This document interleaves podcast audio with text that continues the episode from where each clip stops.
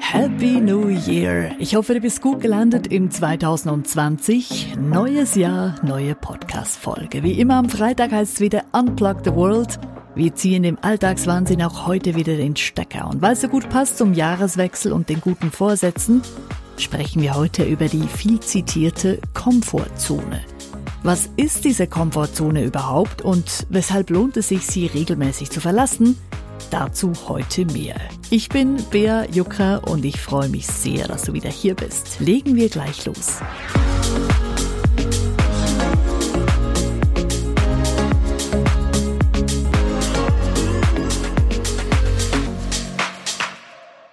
Am 4. März 2018 sorgte der Australier Steve Plain für Schlagzeilen auf der ganzen Welt.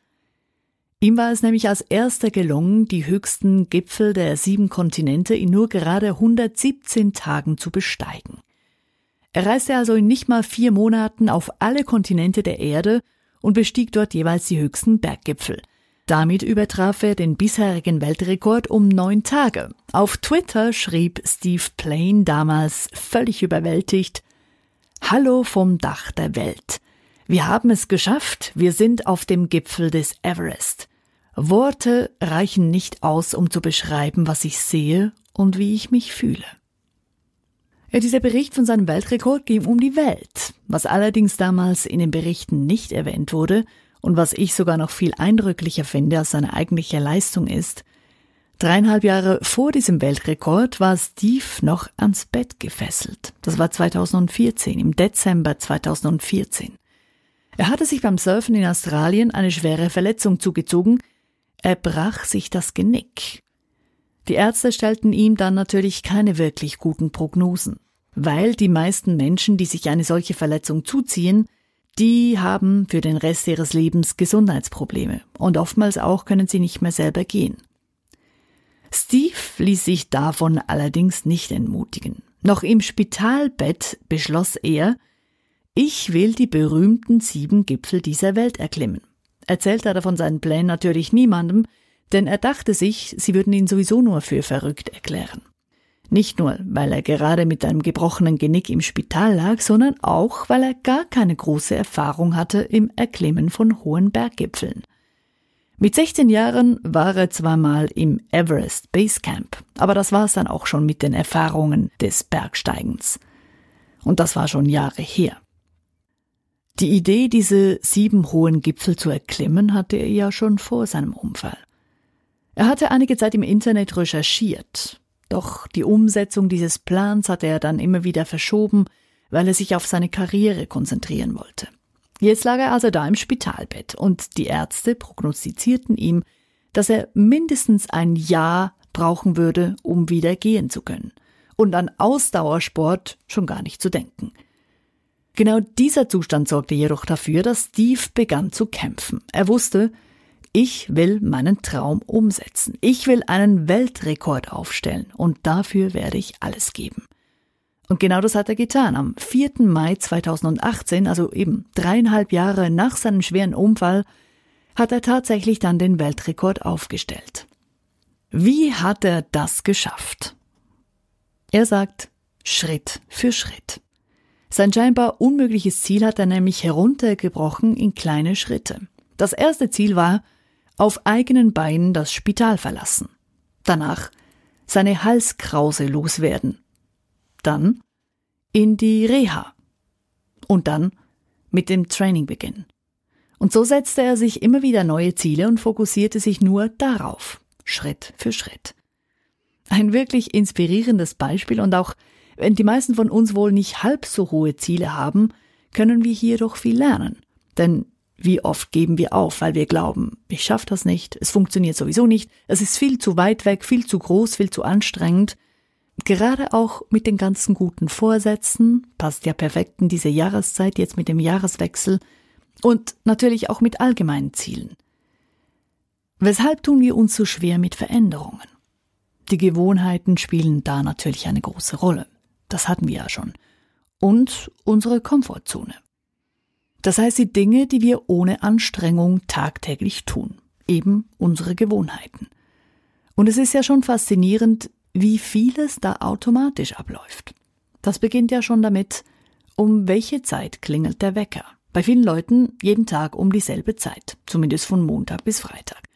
Dann stehen wir auf, wir essen meist genau dasselbe zum Frühstück, waschen uns auf dieselbe Art und Weise wie immer, putzen uns mit derselben Hand die Zähne, verlassen um dieselbe Zeit wie immer das Haus, fahren denselben Weg zur Arbeit, um dort wahrscheinlich dasselbe zu tun wie jeden Tag. Zum Mittagessen in der Kantine gibt's dann meistens auch das, was wir mögen, eben Schnitzel mit Pommes oder Fisch mit Reis, ein bisschen Abwechslung zwischendrin, aber das richtig exotische Essen, das wir nicht kennen, das lassen wir dann meistens links liegen. So. Jeder Tag sieht also mehr oder weniger gleich aus. Wir bleiben in unserer Komfortzone. Und wie tief das alles in unserem Verhalten verankert ist, das merken wir, wenn wir beginnen, kleine Dinge zu ändern. Also wenn ich zum Beispiel die Zähne mit der anderen Hand putze als normalerweise, also statt mit rechts plötzlich mit links. Oder wenn ich einen anderen Weg fahre zur Arbeit. Oder was anderes esse. Oder mal mit Leuten rede in der Pause, mit denen ich mich sonst nicht wirklich unterhalte. Fühlt sich gleich anders an. Dann sind wir wahrscheinlich ein paar Millimeter außerhalb unserer Komfortzone. Denn alles, was neu und unbekannt ist, kostet ein Stück weit Überwindung und ist auch anstrengender. Gewisse Sachen natürlich mehr und andere weniger. Das macht auch Sinn. Das Gehirn will uns ja vor potenziellen Gefahren schützen. Das heißt also immer, wenn wir was Neues machen, begeben wir uns möglicherweise in Gefahr. Zumindest ist das Gehirn noch darauf programmiert. Zu Höhlenbewohnerzeiten konnte eine neue Verhaltensweise ja tödlich sein. Also wenn ich zum Beispiel auf den Säbelzahntiger zulaufe, statt wegzurennen, oder ein paar Beeren pflücke und esse, die vielleicht giftig sind, dann kommt das wahrscheinlich nicht so gut.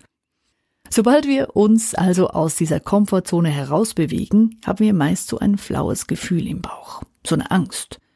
Und dann kommen die ganzen Ausreden. Ich habe ja gar keine Zeit für das. Oder ich mach's lieber so wie immer, das geht schneller.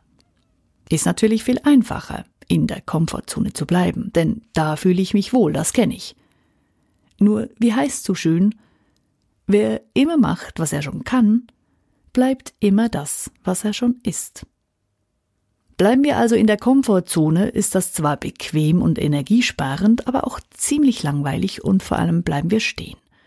Und die meisten Leute sind ja mit ihrem Leben dann doch nicht hundertprozentig zufrieden und hätten gerne irgendeine Form der Veränderung. Aber eben das mit der Veränderung ist so eine Sache. Da taucht dann mal wieder unsere Freundin auf, die Angst davor, was andere denken, hat mir ja bereits in Folge 1 von Unplug the World. Wenn ich jetzt plötzlich was anderes mache als bisher, dann könnte ich ja verurteilt werden.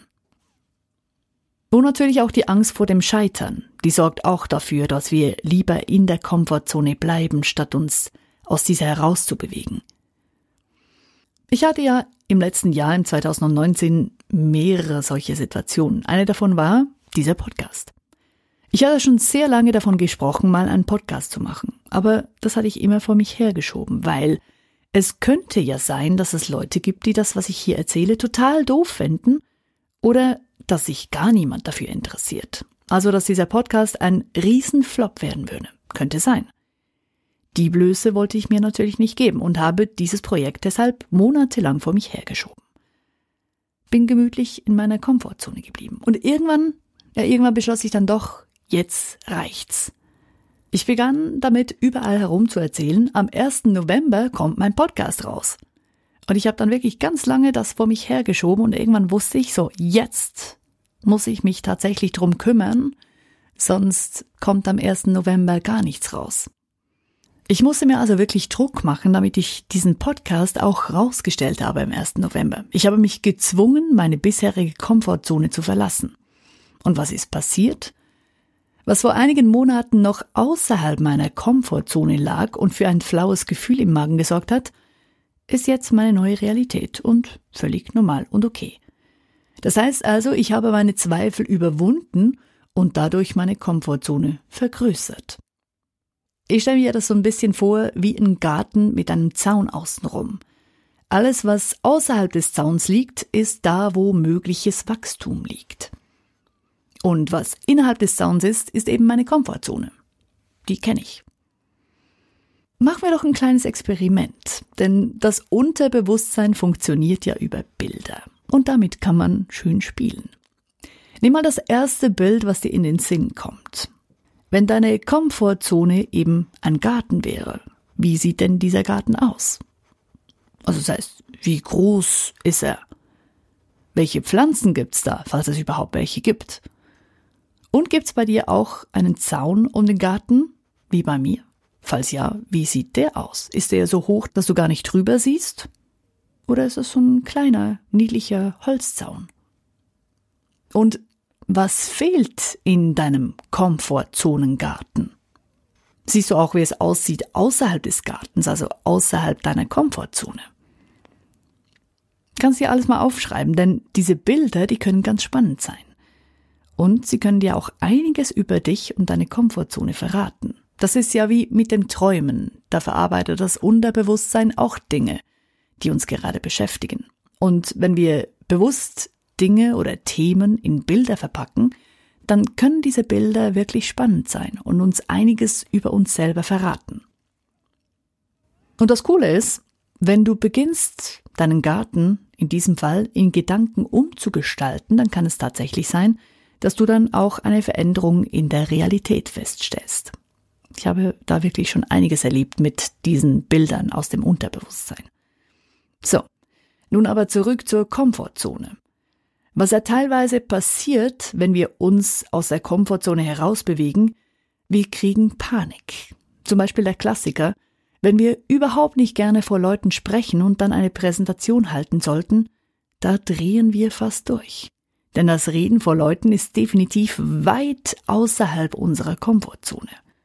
Und Panik bedeutet Stress.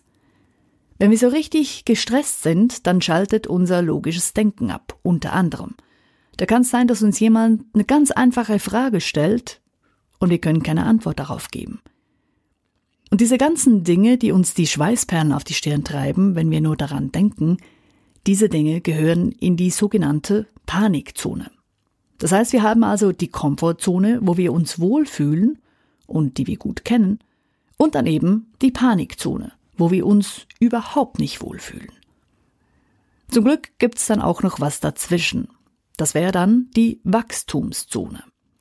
Es gibt da so ein schönes Modell, das sieht ein bisschen aus wie eine Zielscheibe. In der Mitte hat es einen Kreis, das ist dann eben die Komfortzone. Das kannst du ja auch gleich für dich aufzeichnen. Mal einen Kreis auf dem Blatt Papier und das ist dann eben die Komfortzone. Da schreibst du mal alles rein, was du so tagtäglich tust und worin du gut bist, also was keine Anstrengung erfordert. Und dann malst du um diesen Kreis einen zweiten Kreis. Ebenso, als würdest du eine Zielscheibe malen. Dieser zweite Kreis ist dann die Wachstumszone. Da kannst du alles reinschreiben, womit du dich nicht hundertprozentig wohlfühlst, dass du dir aber sehr wohl zutrauen würdest und dass du vielleicht auch schon lange mal gerne tun würdest, das aber ein bisschen Anstrengung erfordert. Und um diesen Kreis malst du nochmal einen. Das ist dann eben die Panikzone. Da kannst du alles reinschreiben, was dir den Angstschweiß auf die Stirn treibt. Im Idealfall natürlich auch Dinge, die du gerne tun würdest, aber die viel zu weit weg scheinen und die du dir heute nicht zutraust. Das Gute ist ja, dass wenn wir beginnen, Dinge umzusetzen, die sich in der Wachstumszone befinden, also in der mittleren Zone, dann dehnt sich unsere Komfortzone aus. Das heißt, das, was heute noch eine Challenge ist, kann schon bald Normalität werden. Siehe mein Podcast.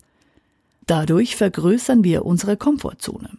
Und dadurch rückt dann eben auch alles näher, was jetzt noch in der Panikzone ist. Also Dinge, die uns heute noch beim Gedanken daran den Schweiß auf die Stirn treiben, werden weniger bedrohlich, wenn wir unsere Komfortzone vergrößern und neue Erfahrungen machen. Und das lohnt sich natürlich.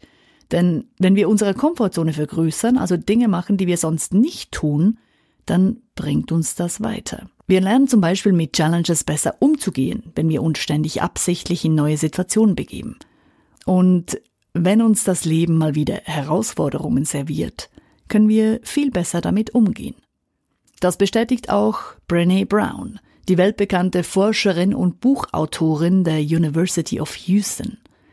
Sie sagt, So zu tun, als gäbe es Angst und Unsicherheit nicht, ist etwas vom Dümmsten, was wir tun können.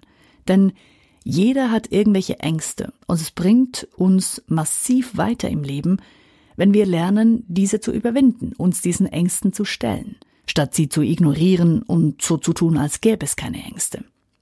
Viel besser ist es, sich diesen Ängsten zu stellen und so seine Komfortzone zu vergrößern.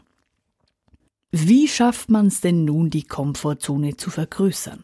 Eben, neue Dinge ausprobieren und sich in Situationen begeben, um die man normalerweise einen Bogen machen würde.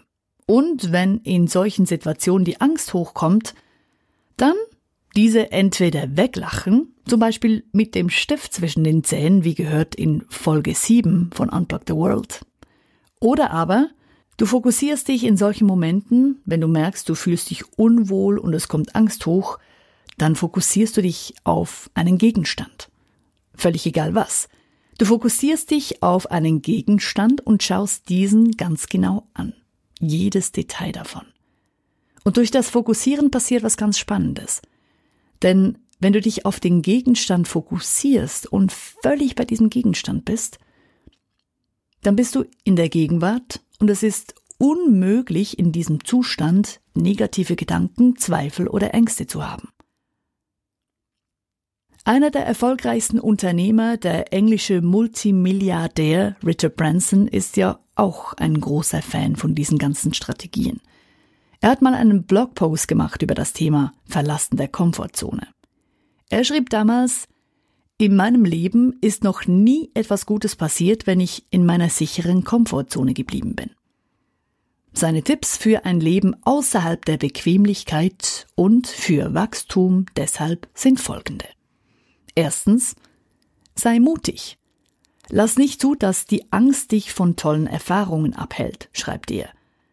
Wenn man etwas zum ersten Mal tut, dann fühlt es sich immer seltsam an, tu es deshalb mehrmals, bevor du ein Urteil abgibst. Zweitens, beginne klein. Experimentiere und probiere neue Dinge aus. Solche, die nicht viel Zeit und Geld kosten, sondern einfach Dinge, die anders sind als das, was du sonst tust. Drittens, schreibe deine Erfahrungen auf. Was hat dir an der neuen Erfahrung gefallen? Und was ging gar nicht? Und weiter schreibt er, ich kann nicht sagen, wo ich heute wäre, wenn auf meinem Weg Stift und Papier gefehlt hätten. Ich habe mir meine Ideen und Gedanken immer aufgeschrieben. Und viertens, bleibe dran. Selten sind Leute gut in etwas, wenn sie es das erste Mal tun. Er schreibt deshalb, mir ging das so mit dem Surfen. Ich habe es mit meinem Sohn gelernt und es war nicht immer toll, auf die Welle zuzuschwemmen, um kurz darauf wieder im Wasser zu landen. Immer und immer wieder. Aber dranbleiben lohnt sich, denn wenn es schließlich klappt, ist das Gefühl unbezahlbar. Das also Richard Bransons vier Tipps. Also sei mutig, beginne klein, schreibe deine Erfahrungen auf und bleib dran. Und was auch noch hilft, was nichts mehr mit Richard Branson zu tun hat, aber was ich sonst noch gefunden habe, belohne dich dafür, wenn du die Komfortzone verlässt und was Neues machst. Denn das Gehirn merkt sich das. Und wenn du die Komfortzone verlässt, dann verknüpft das Gehirn ein gutes Gefühl damit. Gehen wir also raus aus der Komfortzone, dahin, wo es auch mal ungemütlich wird, wie ein Schiff, das auch starkem Wind und hohen Wellen trotzt. Denn wie auch schon der Buchautor Paulo Coelho sagte, Schiffe sind am sichersten im Hafen, doch dafür wurden sie nicht gebaut. Neues Jahr, neues Kapitel und damit raus aus der Komfortzone. Was steht bei dir noch in der Panikzone? Wo kannst du einen Schritt vorwärts machen und deine Komfortzone vergrößern? Ich bin gespannt und wie immer gilt natürlich, Du kannst mir gerne auch eine Nachricht schicken auf podcast at unplugtheworld.com. Setz deine Segel und stürz dich ins Abenteuer außerhalb der Komfortzone. Eine gute Zeit bis nächsten Freitag. Ich freue mich. Deine Bea.